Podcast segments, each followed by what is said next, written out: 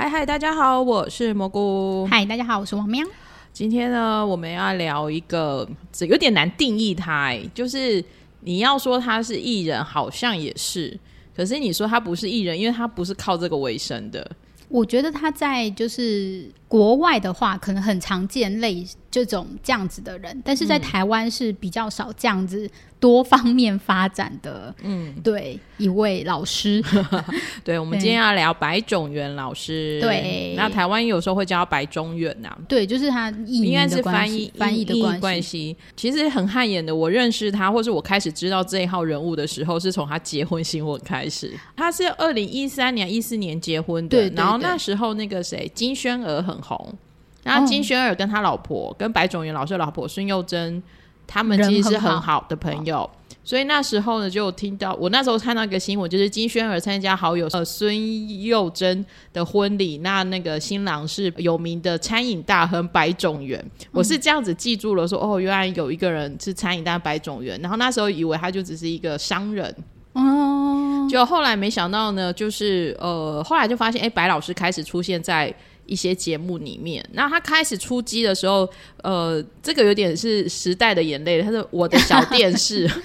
没有，我应该我的小电视之前我就应该有听过他了。印象中就是一个餐饮大亨，很会煮饭。哦，对你那时候有看过他的一些餐饮节目了吗？我其实有一点，应该是在我的小电视之前，但我已经不太确定那个节目的名称了。但是那个时候他是说，呃，第一集的时候，然后还要就是告诉大家，就是一只猪的部位，然后他就把真的就把一只猪，就是活生生的猪。搬到那个餐台子上面，然后就是一切，然后告诉大家说，哦，这边就是大家可能就是吃的哪一个部分，五花啊或干嘛什么的。然后那时候我就对他印象很深刻，就觉得哇，他好用心哦，就是为了要解释解释猪的部位，然后就把一只猪就是活生生的，就是在这边就庖丁解牛给大家看。如果大家对这个有兴趣的话呢，Netflix 其实就有呃，最近就有一个五花肉狂想曲，白老师就在里面有分解了一只猪，就是最新的拍摄，所以大家也可以看一下。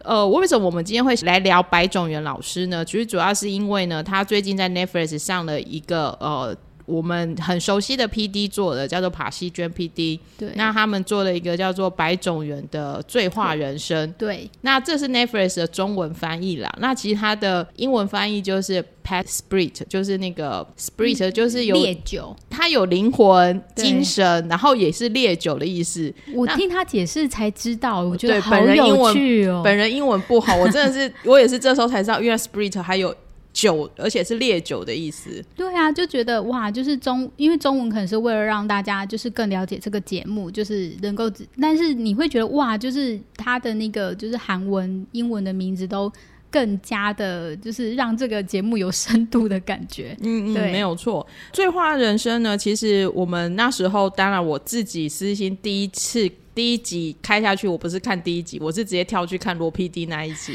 Me too，那我就可以说，罗 PD 真的是就是身为一个制作人，但是他跳上 Netflix 都是因为一个是出演了《机智医生生活》，另外一个是出演白老师的这个 talk show 的节目，然后明明就是一个综艺制作人。就是没办法，TVN 不放人。那呃，《醉花人生》其实也跟大家大概说明一下哈，其实《醉花人生》它其实就是一个某个程度上有点像是曹圭贤的那个喝酒节目，但是呢，他又有点比较不太一样的是，他是在介绍韩国的各式各样的酒类。对他的文化素养是比较浓厚的，对，然后呢，而且他的呃表现力也很差很多。就是呃，如果说龟贤德就是只是单纯是喝酒跟朋友喝酒之间的那种开心的气氛聊天，那白老师跟帕西娟 P D 他所营造出来的，跟真的就是一个呃，我自己的笔记就是写，就是说你要说它是纪录片，它也是，可是某程度上，我觉得它又很像大型的歌舞秀。我觉得有点类似你在吃一样的东西，但是你是去路边摊吃东西，跟去饭店吃东西，明明是一样的东西，但他们呈现的方式跟给人的感觉是不一样的。而且 Papi D 在这边比较特别的是，我觉得他去尝试去突破一种，就是大家对这种食物纪录片、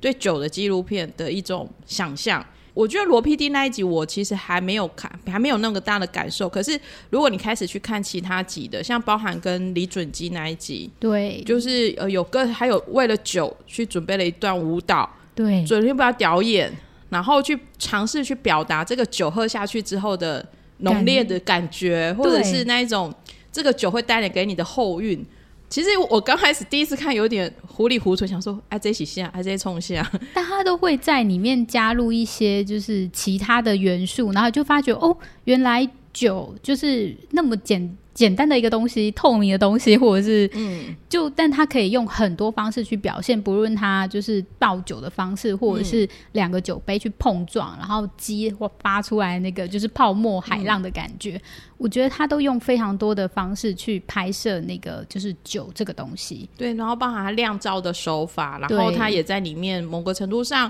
其实算是一些酒的 TMI，或是懂也懂也有用或没用的酒的知识，就是会让你突然在这六集里面累积了很多酒。对，也可以看得出来，韩国很努力的在营造这样子的一个酒类观光吧，因为他们真的很爱喝酒，就韩国人跟台湾人比起来，真的是超爱喝，而且我。我们一直以为烧酒，我个人很凶，我以为烧酒就是烧酒，没想到烧酒竟然是一个地方一个，就是他们的地方倒也像是我们的一个县市政府，就是一个县市只能有一个烧酒的品牌，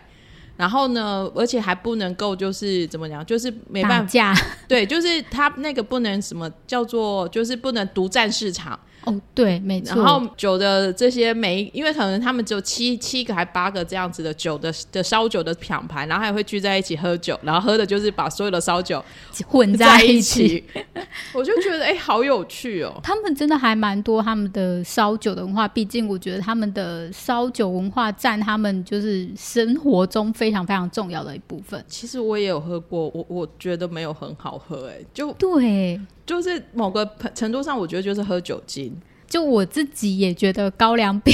烧酒好喝。如果以高浓度烈酒来说的话，对啊，所以我就会觉得有点压抑，说。原来烧酒真的，嗯，还有各式各样的不同品牌啦。然后看他跟韩志敏的时候，也还会聊说，哦，如果他们到济州岛会喝济州岛的汉拿山烧酒，在釜山会喝釜山的，忘了品牌，反正就是会到每一个县地方到会喝自己地方到的烧酒。对他们，就是他们确实都还蛮。注重，因为可能真的喝很多吧，所以他们就去研究这方面的东西。但是像我自己，如果去韩国，我也会，就不论是去韩国或者是去国外其他地方旅行的时候，也会去查一下，说，哎，那方那边就是饮酒的文化是怎么样，然后。独特的品牌是什么？然后就去喝一下，就是算是一个有呃小乐趣吧。就会想说，哎，有什么不一样？我觉得在这种节目之中呢，就可以看得出来，就是呃，这个节目的主要的灵魂人物白老师，他对不论是对酒或是对食物的博学多闻，还有他的真的很爱吃。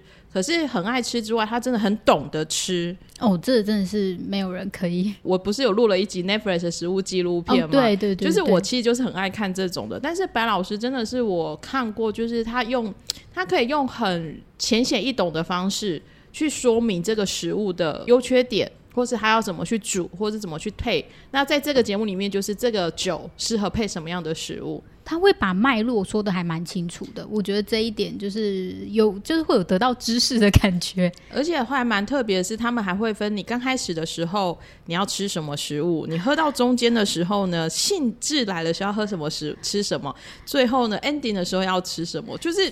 其实很其实很细致诶，就是呃，很多人可能对于韩国的饮食文化认为就是什么东西就像拌饭一样，什么都加在一起，然后和在一起。其实如果你真的去发掘他们的文化的时候，会发觉说，哎，其实不是的，他们其实是很细腻的。对，因为像呃，举个例子来讲，因为我也是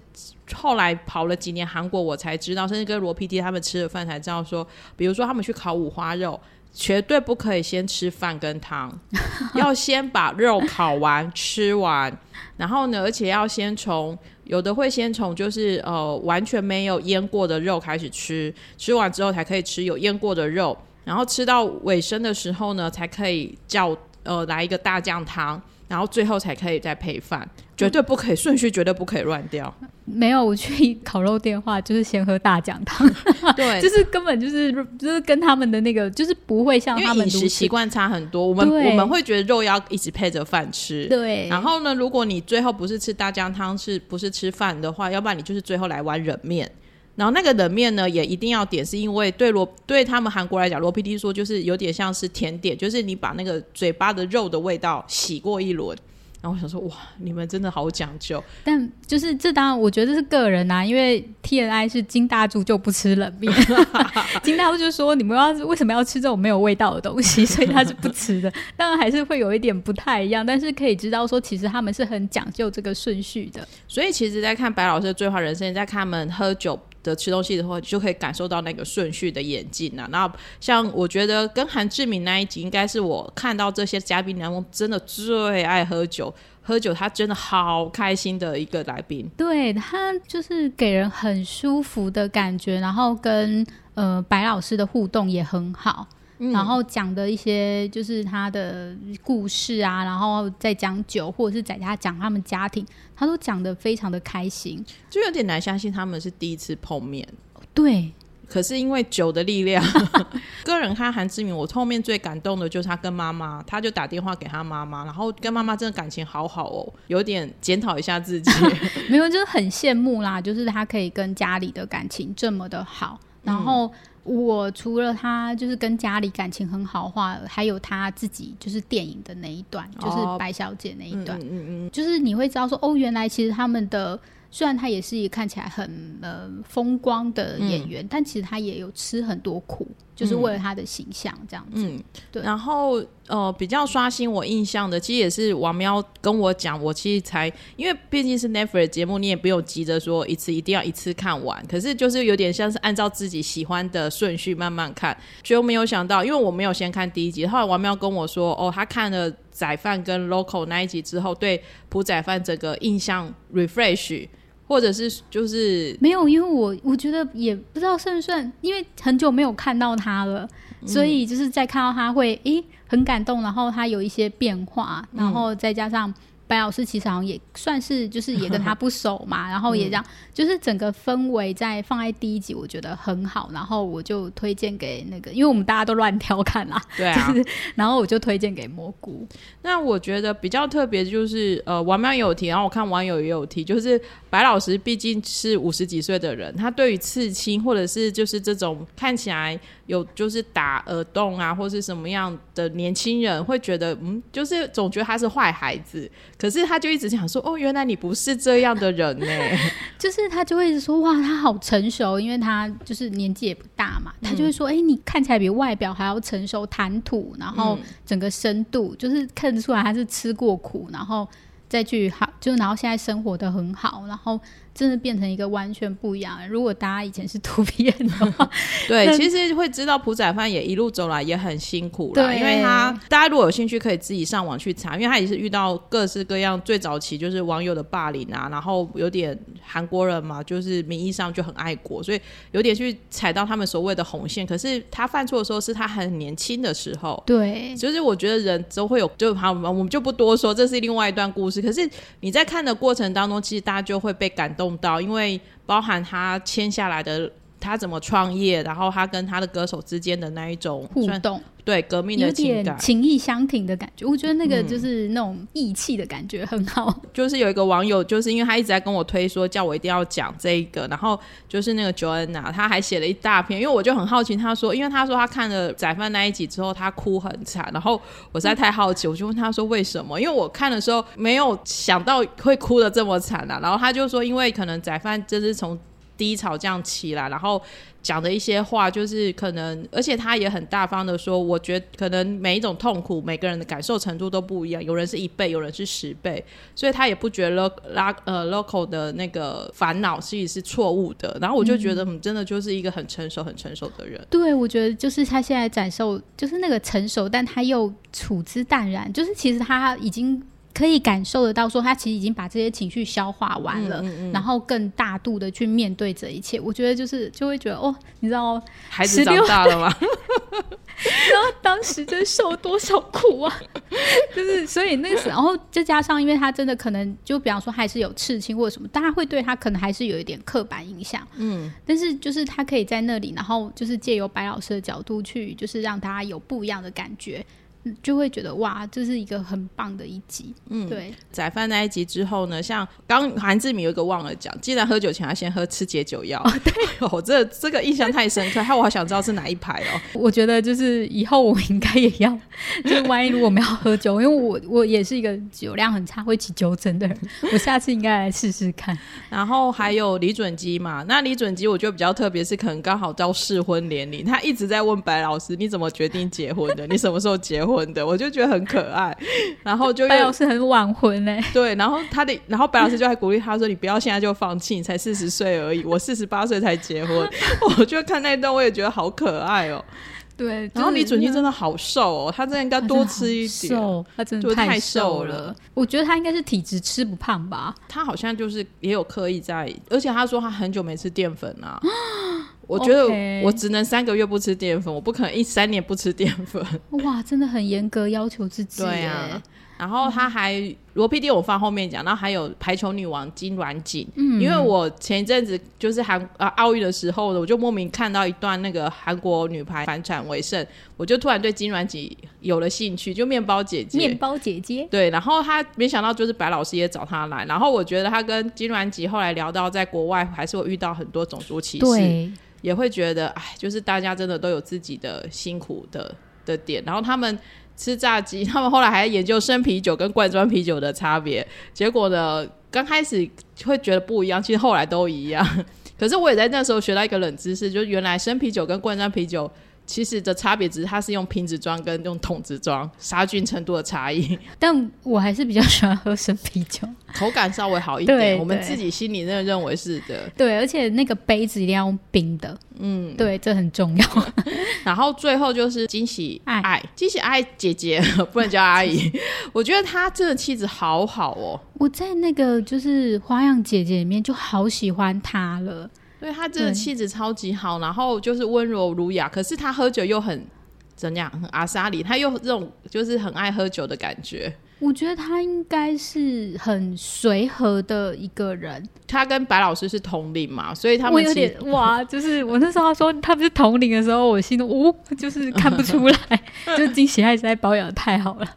他们也是去当地的一个酿啤酒的地方，然后吃的那些烧烤，然后配披萨。我觉得哇塞，其实这一顿吃下，我都会想说，天啊，卡路里有之高啊！他可能接下来就是一天不吃饭吧，因为我们不会去韩国吃披萨，嗯，通常不太会啦，就是会忙着吃当地的东西，就不会吃披萨。可是看完那一集以后，真的有一种哇，下次我们好像可以去试试看披萨。哎我有在韩国吃过披萨，其实都是充满大蒜味，还不错吃。如果你喜欢含大蒜味道的话，很少吃，所以还是蛮想就是试试看。他们真的变成一个，因为我们不只是那个在这里有看他们这样配。我记得我在东野没用的神秘大学词典里面，也曾经看他们这样子吃披萨，然后配啤酒。嗯，最后就是稍微聊一下罗 PD 啦，因为其实呃罗 PD 这集出来的时候，其实是还。蛮期待说罗 PD 会在这边展现不同怎么样的样貌。结果第一个很大的反差是他对白老师超级尊敬，就是可能大家很习惯罗 PD 那种对其他艺人没大没小的样子，可是他对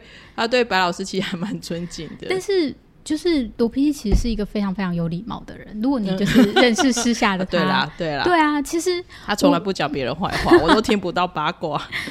但是我印象印象非常深刻的，其实是白老师接完他之后，他们就一起到那个玛格丽的酒厂去的时候，看他就是走下那个酒厂的时候，他走路的模样，然后我就立刻想起，就是我们跟他见面的时候，他走路模样，真的就是他私下本人的模样。我觉得这一这一集最可贵可贵的地方，就是你可以看他真是他真实的模样，没有像就是在其他地方可能为了要制造一点效果，有一点夸大的感觉，没有。就是在这里，就是我就呃，好想见到他哦。罗 PD 他他也是说，他常说他其实酒量不好，可是他就很喜欢喝酒的氛围。那他跟白老师那种喝酒氛围，其实也是他常我们跟他喝酒的时候会展现出来的那一种，就是喝着喝着就会讲一些胡话，或者是 可是也会很认真的在吃着食物。那我自己很感触的就是，呃，罗 PD 最后跟白老师在分享，是他们都算是一个组织的高位者，嗯，对，对，然后就是两个人就聊说带人啊，或者是说，呃，到最后其实帮你做事情都是下面的人，然后你要怎么调试自己的心态。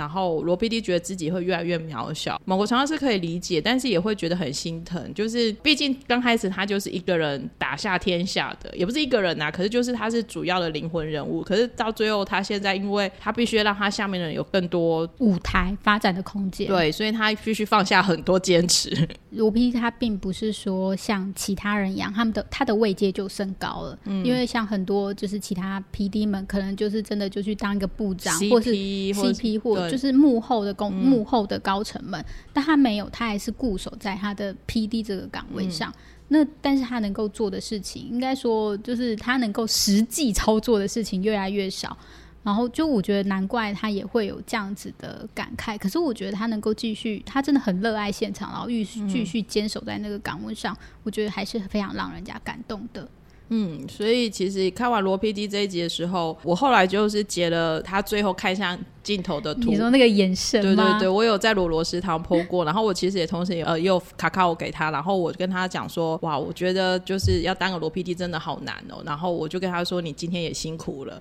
然后对，然后他就他就自己回了一句话，我大笑，就说，嗯，我觉得太害羞，我还没有敢看这一集。对他其实就是私底下也是一个害羞的人，对别人夸他或者是就是截他的图，他其实是很不能适应的，嗯，还是蛮推荐大家。真的有空就搭着饭吃，然后或者是呃，如果你跟我一样可以睡前看这种美食节目，你就可以睡前看，因为我觉得还蛮轻松的。或者是你就待着午饭晚饭，就是慢慢的可以把这个《醉话人生》看完。最后呢，我还是想要花一点时间再回来讲一下白老师，因为我觉得白老师真的很强的是，我觉得他的整个长相啊，他虽然稍微胖一点，可是他那个胖是。会让人家觉得吃东西很香的那一种福气的像，看他煮饭也真的是像艺术一样，而且我很佩服他的是，他没有去炫技。哦，对他不是那种，对他不炫技，然后像大火。因为其实我看过他很多节目，像比如说家常菜白老师，就是他会教很多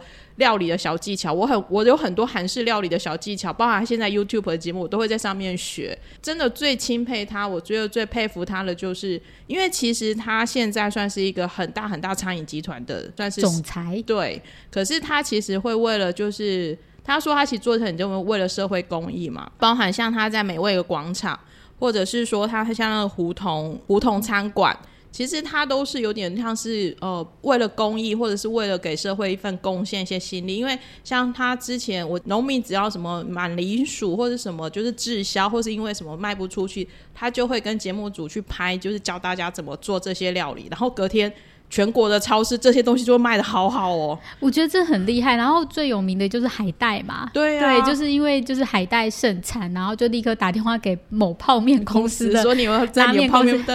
然后那个就是老板也就是非常的就说哦好啊，那就是之后就是所以在那阵子的泡面里面，它的那海带就是多一块，原本有一块，然后是两块。其实我觉得一般人就是一般民众是非常有感的，对于这样子的反馈。就是你位在高位的人，你用自己一生的影响力做好的事情，是真的很让很让人钦佩的。然后，而且像美味广场，他也就是会常常在他家开 opening，然后就可以让他跟他三个小孩子，或者跟他老婆的那一种就是互动啊，然后就会觉得当老婆真的很幸福，有钱又会煮饭，哦，真的是就是嗯 理想型理想型。理想型很多，你。嗯都大叔哎怎么办？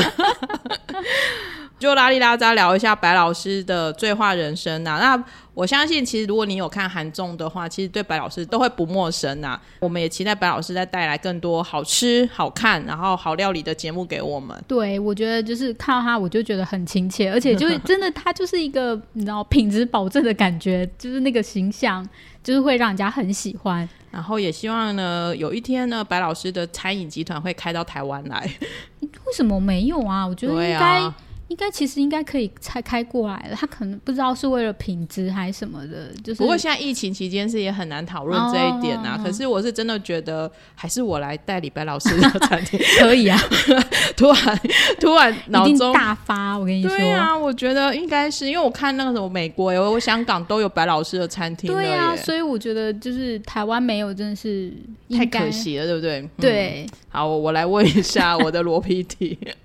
好哦，对那以上就是我们今天的呃白长儿的醉话人生特辑，兼小聊一下白老师。那我相信我们还是会有机会再回来聊白老师啦，因为嗯毕竟白老师，我相信他也是节目一档一档的开。对，然后我觉得他还有很多东西可以聊。嗯嗯嗯。另外呢，最后也说呢，我们为了我们的 podcast，我们开了一个专属的 IG，所以大家如果到 Instagram 上面呢打蘑菇点 M I